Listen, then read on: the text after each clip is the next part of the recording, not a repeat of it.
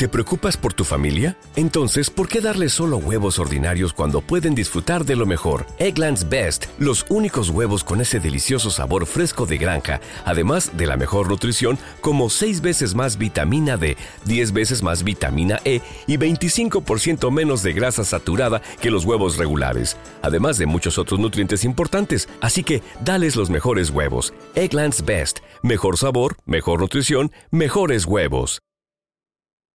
Esto es Un Minuto en Nueva York. Aquí comienza un nuevo podcast.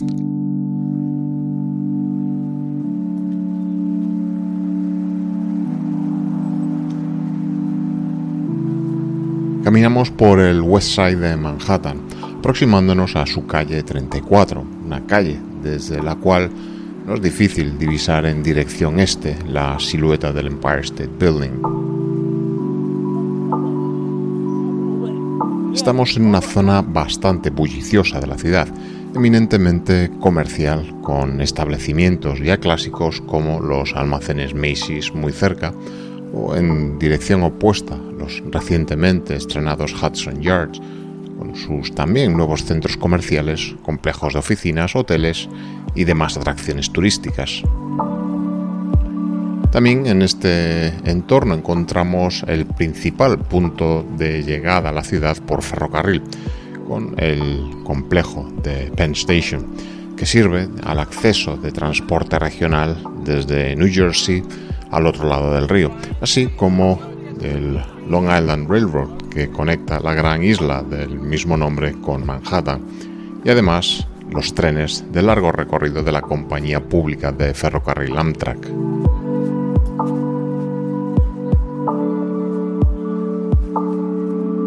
Es precisamente Penn Station y el entorno que la rodea de nuevo la protagonista de esta historia,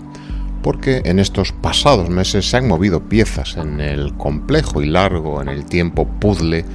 encaminado a restituir de alguna forma el gran error histórico de la destrucción de la original Pennsylvania Station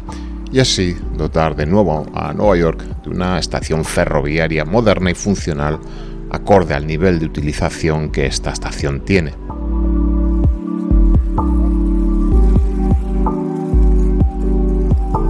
Puede que nos estemos acercando a ello dentro de las iniciativas de modernización de las infraestructuras de transporte que se vienen impulsando en el último lustro. Hace aproximadamente tres años, el Estado de Nueva York emprendió un gigantesco plan de inversiones en infraestructuras de transporte a lo largo y ancho del Estado, que se traduciría en grandes obras, algunas de las cuales este año estamos viendo concluir. a las nuevas terminales construidas en el aeropuerto de La Guardia, incluido su nuevo AirTrain, que conectará estas nuevas terminales con la red del metro y que en estos días se ha aprobado por parte de la legislatura del Estado, se sumarán las nuevas terminales actualmente también en construcción o ampliación en el Aeropuerto Internacional JFK. La gran interrogante en todo este grupo de infraestructuras del transporte es el futuro incierto todavía de la actual Penn Station, la estación ferroviaria con el mayor volumen de tráfico de pasajeros diarios de todos los Estados Unidos.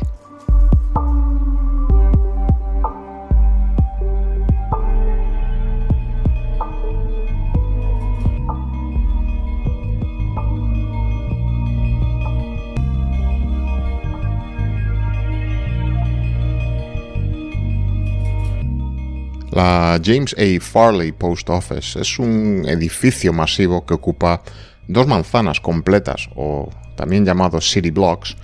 que están delimitados por la avenida séptima y octava y las calles 31 y 33 en dirección norte-sur. Proyectado en el omnipresente estilo Beaux Arts, es obra de los mismos arquitectos que previamente habían concebido la original Pennsylvania Station,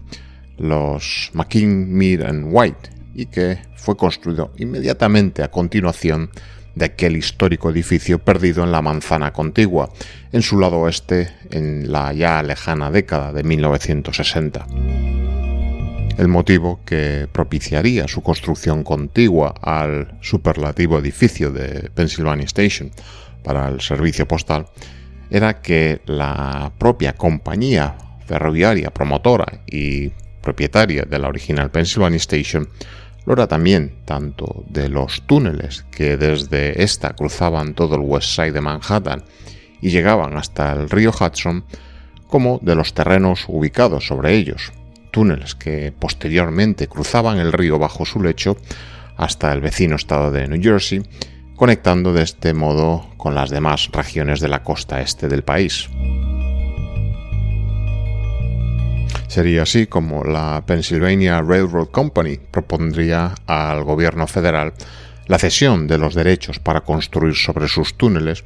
una gran oficina postal, una propuesta que sería tras unos años de incertidumbre e intrincadas discusiones políticas aceptada finalmente por el gobierno en 1903. Sin embargo, no sería hasta el año 1908 cuando se convoca el concurso para seleccionar un diseño que materializase el deseo de crear esta gran oficina postal que serviera a la postre a la gran metrópolis en que Nueva York se estaba convirtiendo tras el proceso de consolidación de los cinco boroughs efectuado unos años antes. Finalmente, la firma seleccionada para esta colosal tarea sería de nuevo McKean White, que aceptaría el desafío creativo con otra muestra de grandiosidad arquitectónica semejante a la que habían desplegado solo unos años antes en la estación de Pensilvania, a cuyo lado levantaban este nuevo coloso dedicado a servir a una ciudad con vocación de capital, algo buscado desde la década de 1890, pero que no encontraría las condiciones propicias hasta este momento.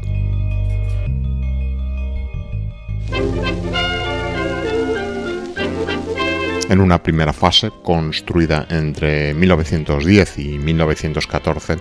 nuevo edificio se levantaría enfrentado a la octava avenida y la gran estación ya existente, dialogando formalmente con esta y ofreciendo una gran columnata corintia compuesta por 20 columnas de 16 metros de alto cada una que se apoyan en un basamento escalonado continuo a lo largo del frente del edificio que proporciona acceso al vestíbulo principal y que también sirven de apoyo para el gran entablamento que completa la fachada. En él reza la inscripción tomada del libro de historias de Heródoto, diciendo, ni la nieve, la lluvia, el calor, ni la penumbra de la noche impiden a estos mensajeros completar sin demora las rondas asignadas una cita en la que se alaba el servicio de los mensajeros del rey Jerjes I de Persia. En los extremos de esta monumental fachada principal este,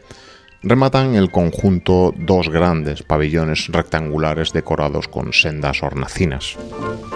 En sus fachadas laterales, a lo largo de las calles 31 y 33, el edificio ofrece al viandante sendas columnatas de grandes pilastras planas. A pesar de este lenguaje, reivindicando la grandiosidad del mundo clásico, el edificio revestido del clásico granito que ya describía Vitruvio con su Opus Isodomum no podía estar más en consonancia con el signo de los tiempos en que se construía, contando en sus entrañas con una estructura portante de grandes elementos metálicos. Dentro de su entrada, enfrentada a la octava avenida, encontramos un gran vestíbulo de doble altura que es paralela al frente con columnas y que es dedicado a la atención al público que atendía y todavía atiende en esta oficina postal. Cada sección del techo del vestíbulo está decorada con emblemas nacionales o escudos de armas de 10 miembros de la Unión Postal en el momento de la construcción del edificio. Esos serían los Estados Unidos, el Reino Unido, el Imperio Alemán, la Tercera República Francesa, el Imperio Ruso, el Reino de Italia, el Reino de España, Bélgica, Austria-Hungría y los Países Bajos. En 1939, el Departamento Postal de Estados Unidos anunciaba una ampliación de esta oficina general de correos para satisfacer la demanda en el servicio.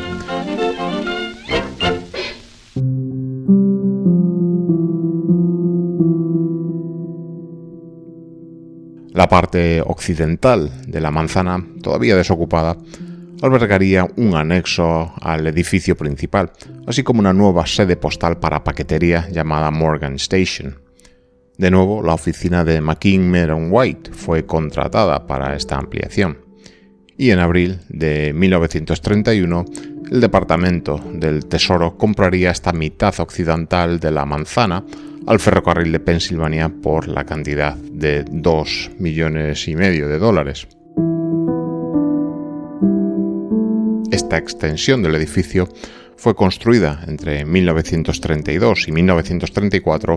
bajo el entonces director general del Servicio Postal, James A. Farley. La construcción del proyecto implicaría la instalación de la viga más grande jamás construida en la historia de la ciudad hasta ese momento, con unas 136 toneladas de peso que se extendía con una luz de 35 metros sobre las vías del tren que debía salvar bajo ella. Una vez en servicio el complejo durante el resto del siglo XX, aparte de sus funciones regulares consistentes en ser uno de los centros principales de clasificación y distribución postal de la región, esta Oficina General de Correos organizaría eventos tan diversos y dispares como son los de iluminación de árboles de Navidad. El edificio se convirtió en un hito histórico o landmark designado por la ciudad de Nueva York en 1966 y fue incluido en el Registro Nacional de Lugares Históricos en 1973. En el 82, esta oficina de correos de Penn Station se renombraría ya como el edificio James A. Farley que hoy conocemos, en honor, por supuesto, a este exdirector general del Servicio Postal que había impulsado la ampliación del complejo en la década de los 30. Antes de la crisis financiera de 2009, la oficina de correos Farley era la única oficina de correos de la ciudad de Nueva York que estaba abierta las 24 horas del día, los 7 días de la semana. Pero como resultado de la recesión, sus ventanillas comenzaron a cerrarse a las 10 de la noche, un horario que todavía hoy mantiene y es muy popular a nivel local para hacer y recoger envíos postales tras una larga jornada laboral. A principios de la década de 1990, el senador Daniel Patrick Moynihan comenzaría a impulsar un plan para reconstruir una réplica de la histórica Pennsylvania Station en la que él mismo había trabajado como limpiabota durante los tiempos de la Gran Depresión. En ese momento Penn Station estaba sobrepasada en uso y el United States Postal Service planeaba trasladar gran parte de sus operaciones a otra nueva instalación. En 1994 se retiraría la cornisa del edificio que estaba tan deteriorada que había empezado a, arrojar trozos de piedra a la calle.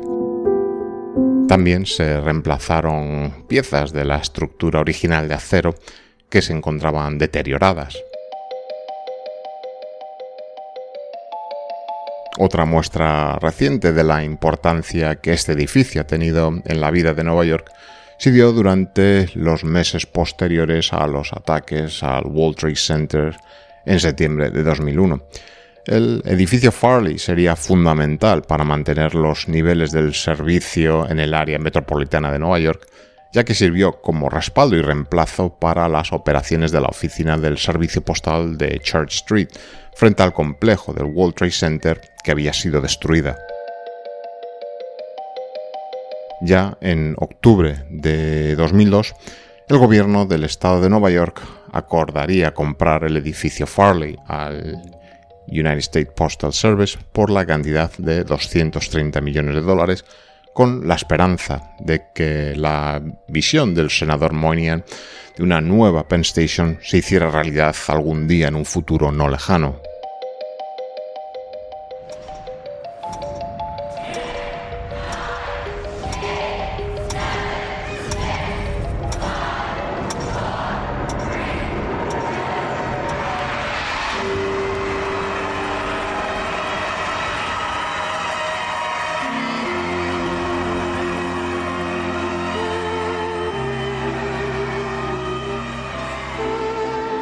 El 1 de enero de 2021, apenas unas horas después de que la bola cayera en Times Square para marcar la llegada del año nuevo, se inauguraba una nueva era para el transporte ferroviario de pasajeros a solo 10 manzanas al sur. Ese día se cortaban las cintas ceremoniales y se abría al público, con la presencia de las máximas autoridades del estado de Nueva York, el Moynihan Train Hall de Pennsylvania Station, en honor al ya mencionado senador de Nueva York, Daniel Patrick Moynihan, tenaz impulsor de este proyecto desde los años 90, proporcionando así una renovación muy esperada y a la vez muy necesaria.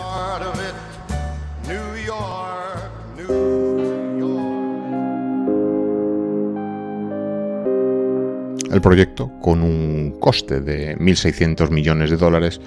había tardado tres años en construirse y es en cierta medida un intento de remediar los errores del pasado, cuando la original y opulenta estación de Pensilvania fue demolida para dar paso al Madison Square Garden y todo el complejo subterráneo de Penn Station. Este anexo a Penn Station que da acceso a esta desde el corazón de la oficina postal James A. Farley es un proyecto concebido por la firma SOM, autora de muchos otros emblemáticos proyectos tanto en la propia Nueva York como a lo largo de los cinco continentes.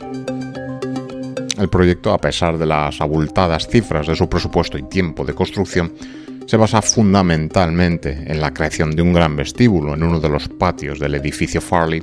donde anteriormente se encontraba la gran sala de clasificación del correo, con una gran cubierta a modo de gigantesco lucernario sostenido por tres grandes cerchas de acero roblonado, cerchas originales del edificio pero que anteriormente se encontraban ocultas a la visión del usuario y que ahora, gracias a esta gran cubierta cristalada, son al fin visibles y tratan de evocar a la original Penn Station, dando carácter a este nuevo gran vestíbulo y conectándolo visualmente desde su interior con el entorno de la ciudad y los edificios que rodean esta manzana. En el centro de este gran espacio pende un reloj de inspiración art déco, pero con claras influencias cubistas, según otros, diseñado por el arquitecto Peter Penoyer. Desde este gran vestíbulo principal, el viajero que ha podido esperar en las distintas salas de espera y zonas de restauración adyacentes puede descender a nueve de los once andenes de Penn Station que bajo él discurren y tomar un tren a su destino tanto en Long Island u otras ciudades del este del país. Si bien este nuevo gran vestíbulo no resiste la comparación con la majestuosidad del Main Concourse principal, con sus techos de constelaciones en Grand Central Terminal, servirá para dar una bienvenida mucho más agradable a los viajeros que llegan a Penn Station. Every day we rise, challenging ourselves to work for what we believe in. At U.S. Border Patrol, protecting our borders is more than a job, it's a calling. Agents answer the call, working together to keep our country and communities safe. If you're ready for a new mission, join U.S. Border Patrol and go beyond. Learn more at cbp.gov/careers. La adición al proyecto de obras de artistas reconocidos agrega al proyecto un claro ambiente de celebración y un sentido de orgullo en la esfera pública, un método que el Estado de Nueva York ha priorizado en puntos de tránsito similares como las cuatro estaciones a lo largo de la ampliación de la línea del metro Q en la segunda avenida, con piezas de Chuck Close, Jan Shin, Vic Muñiz y Sara Se, así como en la nueva terminal B en el aeropuerto de La Guardia con instalaciones de estos y otros artistas. El Moynihan Train Hall sirve a 17 de las 21 vías que parten de Penn Station y que son utilizadas por el Long Island Railroad y la compañía Amtrak. Los andenes que sirven a las cuatro vías más al sur utilizadas por New Jersey Transit no se pudieron extender hasta el nuevo anexo de la estación. El plan es que el Moynihan Train Hall preste también en un futuro próximo servicio al Metro North Railroad, la principal línea de cercanías que sirve a los suburbios del norte de la ciudad cuando se complete el faraónico proyecto East Side Access.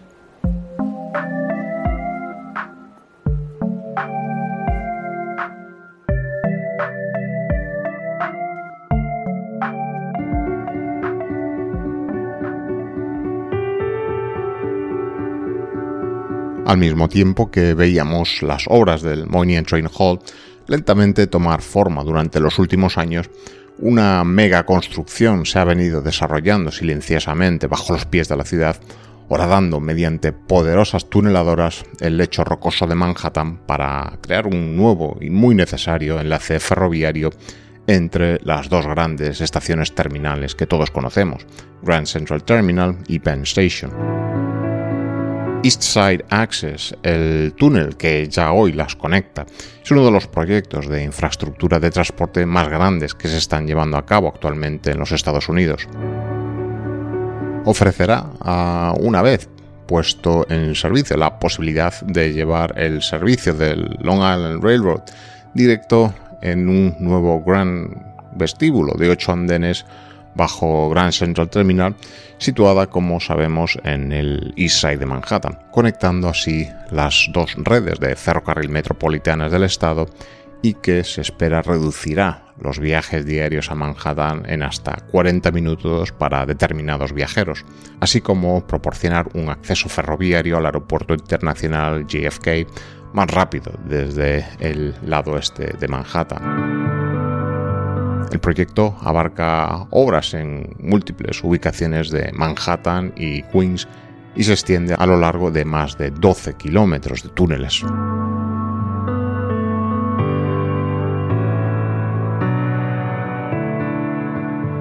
La pregunta ineludible sigue siendo eh, cuál es el futuro último de Penn Station.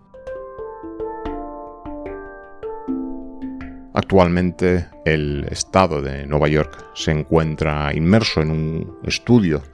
para las opciones y diferentes propuestas para renovar y revitalizar este vital hub de transporte por tierra. Existen opciones que contemplan en todo caso el mantener en su lugar el recinto del Madison Square Garden y se centra en la creación de nuevos accesos al complejo, así como nuevos grandes vestíbulos que propicien una comunicación más fluida con los distintos trenes a tomar por parte de los viajeros. La primera sería una alternativa considerada como de solo un nivel, que eliminaría todos los intrincados espacios de techos bajos que ahora existen y el 40% del nivel superior existente en Penn Station para crear una nueva infraestructura de un solo nivel, con amplios vestíbulos públicos con alturas de planta equivalente a dos y tres pisos de altura. Este planteamiento se traduciría en mayores espacios abiertos con claras líneas de visión y un mejor acceso a los andenes y también accesos a la estación. Según los comunicados de prensa de las autoridades del Estado, este gran espacio central buscaría ser incluso más grande que el Grand Concourse de la Central Terminal que hoy todos nos paramos a admirar. Este plan director también incluiría un nuevo vestíbulo a mitad de la manzana espacioso y luminoso con nuevos accesos en las calles 33 y 31. Además, podría combinarse con otra nueva deslumbrante entrada en la octava avenida, espacio actualmente ocupado por el Teatro Hulu, un recinto de 5.600 asientos perteneciente al complejo del Madison Square Garden. La otra propuesta que se baraja es una alternativa de dos niveles que mantendría en mayor medida el nivel superior de la estación ya existente, mientras que reutilizaría el espacio de Amtrak para los pasajeros y las operaciones de New Jersey Transit. La expansión también incorporaría un nuevo atrio construido en la antigua calle de rodaje entre el Madison Square Garden y el llamado edificio 2 Penn Plaza, que ha estado cerrada por seguridad desde el 11 de septiembre de 2001. La alternativa de dos niveles también puede integrar nuevos puntos de acceso vertical a los andenes vestíbulos significativamente más amplios que los que ahora existen y nuevas entradas a nivel de calle a lo largo de la octava avenida.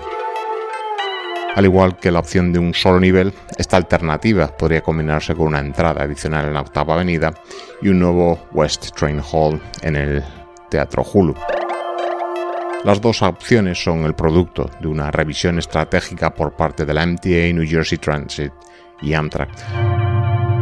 este megaproyecto requerirá, a su vez, el desarrollo del llamado programa Gateway, que incluye la construcción de dos nuevos túneles ferroviarios bajo el lecho del Hudson, así como la renovación de los dos túneles existentes. En este sentido, la administración Biden ya se ha comprometido a priorizar este proyecto Gateway como parte de su plan de infraestructura, dotándolo con más de 2.000 millones de dólares de presupuesto.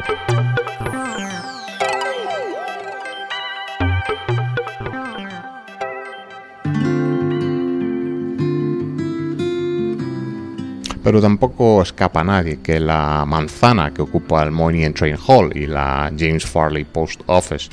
está a solo una manzana de distancia de los Hudson Yards, donde la percepción que el visitante esporádico tiene es que cada día que uno se acerca a ellos van apareciendo y erigiéndose nuevos edificios. En esta novena avenida es donde ya existe el proyecto para conectar este nuevo Moynihan Train Hall con los Hudson Yards mediante una nueva extensión del High Line. High Line es emblemático parque lineal elevado que en los últimos años, desde su apertura, se ha convertido en uno de los puntos focales de toda visita a esta ciudad. Es así como el High Line podría obtener una extensión en forma de L que se adentrase más en el Midtown de Manhattan, mientras serviría como un enlace peatonal directo al Moynihan Train Hall. La propuesta prevé extender el High Line en cerca de más de dos kilómetros adicionales hacia el norte, creando un paso peatonal sobre West Street para así terminar en el muelle 76 sobre el Hudson, un nuevo espacio de ocio y esparcimiento cubierto creado recientemente sobre las aguas del río y que no hace mucho era todavía parte del complejo de almacenamiento de coches retirados por la policía mediante el servicio de grúa municipal.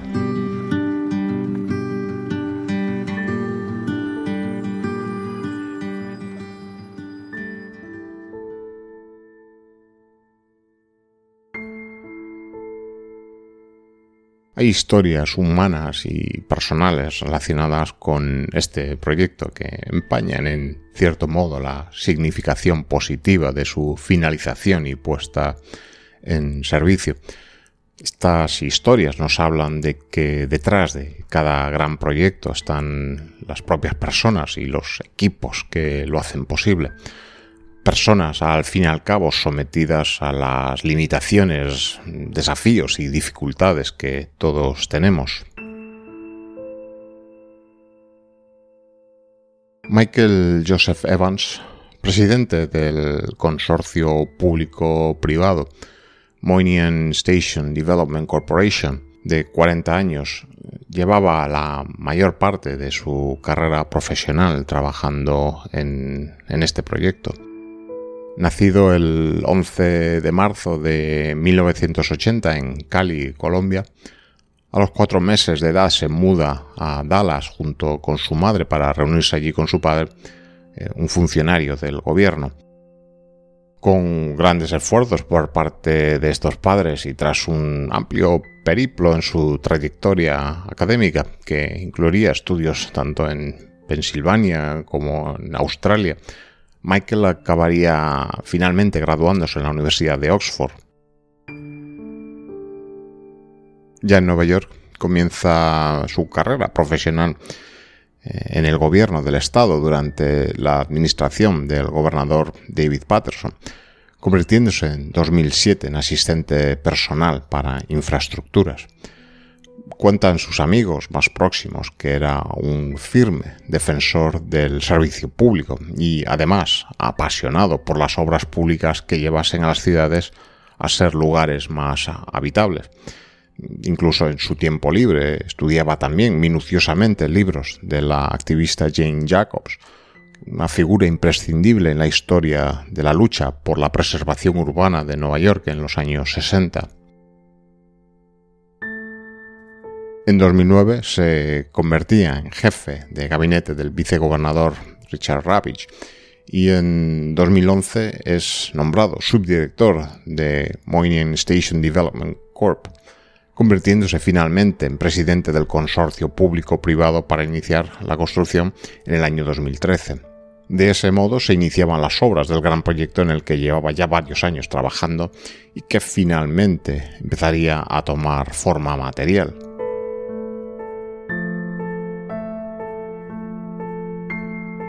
A lo largo del proceso, eh, Michael, como responsable último del proyecto ante las máximas autoridades políticas del Estado de Nueva York,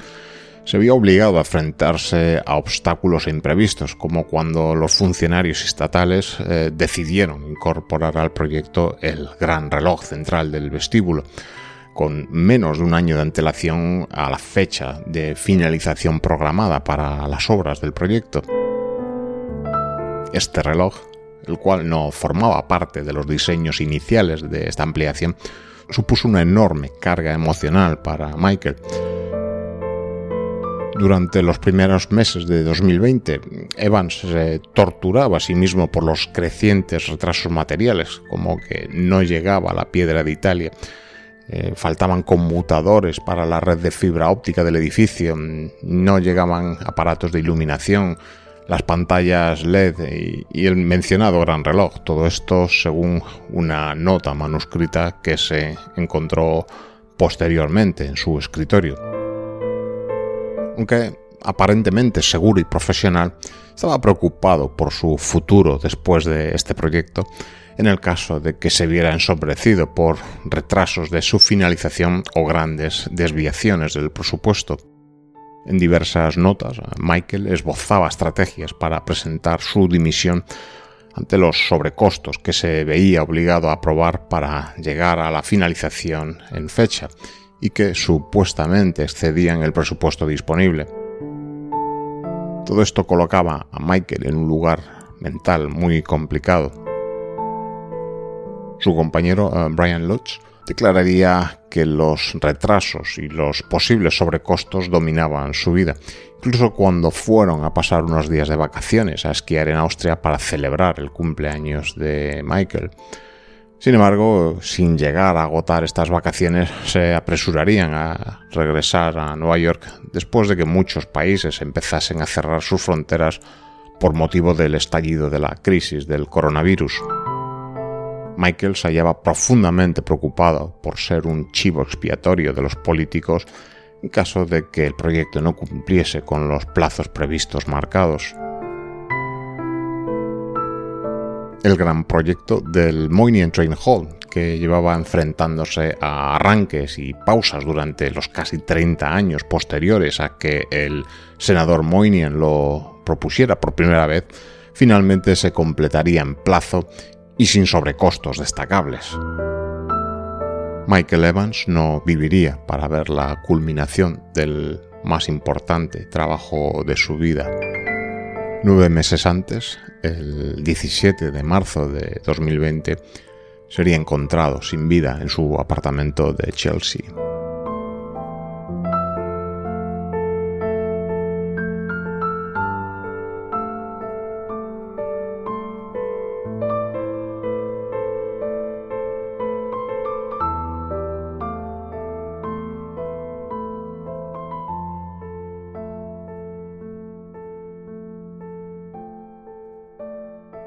En reconocimiento a su trabajo y dedicación con el proyecto,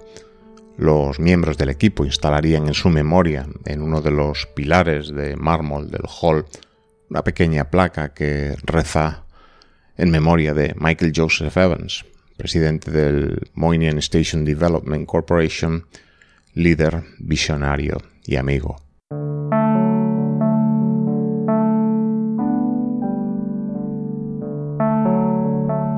Sea cual sea el futuro para Penn Station y todo su entorno, parece que el ferrocarril y las infraestructuras asociadas están destinadas a vivir nuevos tiempos de resurgimiento y adquirir de nuevo un importante papel tanto en nuestros desplazamientos cotidianos como en los viajes a media distancia.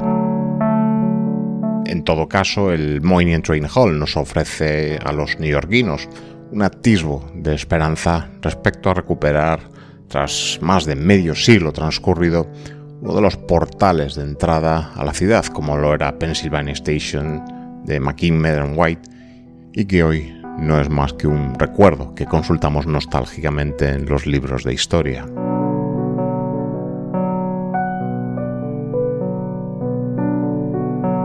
Un Minuto en Nueva York es un podcast escrito y producido en Nueva York que te trae una selección de retazos de su historia, costumbres, personajes y arquitectura, contadas desde un punto de vista personal, subjetivo y no siempre riguroso. El podcast está disponible para ser escuchado o suscribirte a él en las principales plataformas de publicación de podcast y además es emitido periódicamente como parte de la programación de radioviajera.com. Para conocer más sobre Nueva York, si quieres, puedes seguir las publicaciones y otros contenidos relacionados con el programa en redes sociales como Twitter, Instagram o Facebook donde te será muy fácil encontrarlo.